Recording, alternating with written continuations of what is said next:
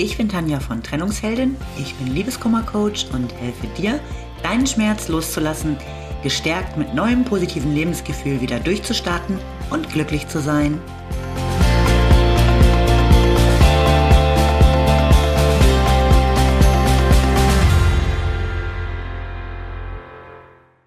Hallo, schön, dass du wieder da bist. Mein Thema heute, lass uns Freunde bleiben. Oft sagt man das bei einem Beziehungsende ja so leicht dahin. Nicht zuletzt, um nicht so im ganz Bösen auseinanderzugehen. Aber kann das eigentlich funktionieren? Eine Freundschaft mit dem Ex? Aus meiner persönlichen Erfahrung heraus kann ich dazu ganz klar Ja sagen. Ich bin mit dem einen oder anderen Ex mehr oder weniger locker befreundet. Mein Ex-Mann gehört sogar zu meinen engsten Freunden. Das klingt jetzt erstmal total entspannt, war aber natürlich nicht immer sofort nach der Trennung alles easy. Ich denke, nahtlos von einer Liebesbeziehung zu einer Freundschaft überzugehen, funktioniert nicht. Auf jeden Fall sollte erstmal so ein bisschen Zeit ins Land gehen, damit beide ihre Wunden lecken und mit der Beziehung abschließen können. Äh, natürlich ist die Versuchung groß, dem Ex gleich eine Freundschaft anzubieten, wenn man selbst diejenige ist, die eine Trennung gar nicht möchte.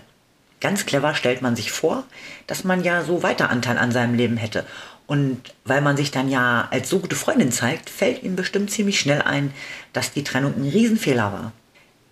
Ganz ehrlich, die Chance, dass es so funktioniert, ist verdammt klein.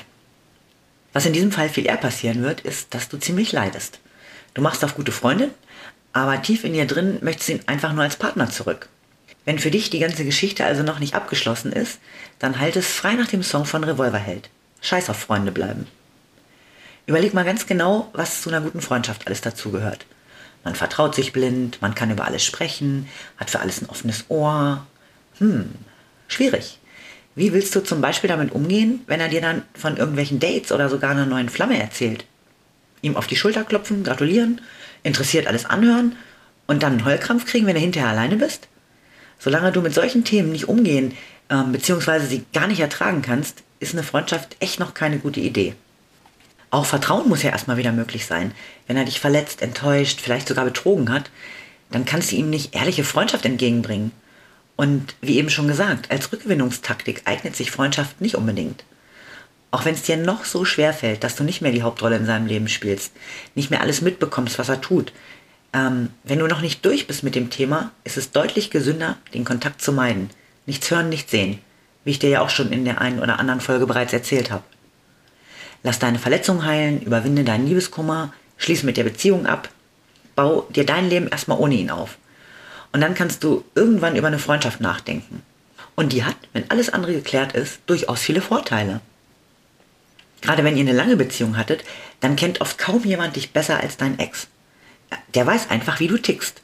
Für eine Freundschaft eine gute Basis. Und es muss ja auch mal Gründe gegeben haben, dass ihr lange Zeit zusammen verbracht habt. Gemeinsame Interessen, gleiche Sichtweisen, Werte, was auch immer. Und all das hat schon Potenzial für eine echt gute Freundschaft. Das Tolle an so einer Freundschaft mit dem Ex ist ja, dass du so vor allem seine guten Seiten in deinem Leben hast. Äh, zum Beispiel seinen Humor, der genau zu deinem passt.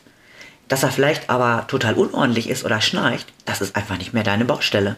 Die eine oder andere Grenze solltest du vielleicht nicht unbedingt übertreten, wenn du dir wirklich eine echte und vor allem auch eine dauerhafte Freundschaft wünschst. Und dazu gehört auf jeden Fall kein Sex mit dem Ex. Ganz im Ernst, das macht die Geschichte dann doch irgendwann wieder kompliziert, weil im schlechtesten Fall bei einem von euch doch wieder ganz andere Gefühle aufflammen. Äh, eine ebenso schlechte Idee ist es, die gleichen Streitgespräche wie zu Beziehungszeiten zu führen und ihm seine Fehler, die er während eurer Beziehung gemacht hat, immer wieder vorzuwerfen. Ein Gespräch unter Freunden, in dem du ihm ein paar Denkanstöße gibst, das ist auf jeden Fall okay. Aber unter Freunden hört sich Kritik ja generell sowieso eher anders an als unter Partnern. Bei mir und meinem Ex-Mann hat es auch ein bisschen gedauert, bis wir an dem Punkt waren, an dem wir heute sind. Verstanden haben wir uns im Großen und Ganzen immer, aber dass wir wirklich eine echte oder eine enge Freundschaft haben, das hat sich im Laufe der Zeit dann einfach entwickelt.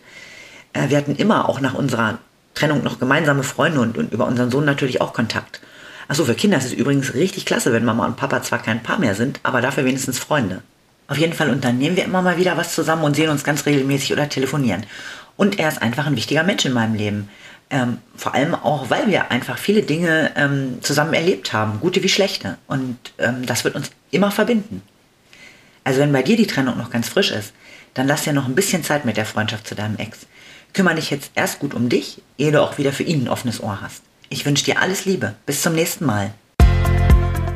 Lieben Dank fürs Zuhören. Du findest mich auch bei Instagram und Facebook oder auf meiner Website unter www.trennungsheldin.net. Alle Infos dazu findest du in den Show Notes.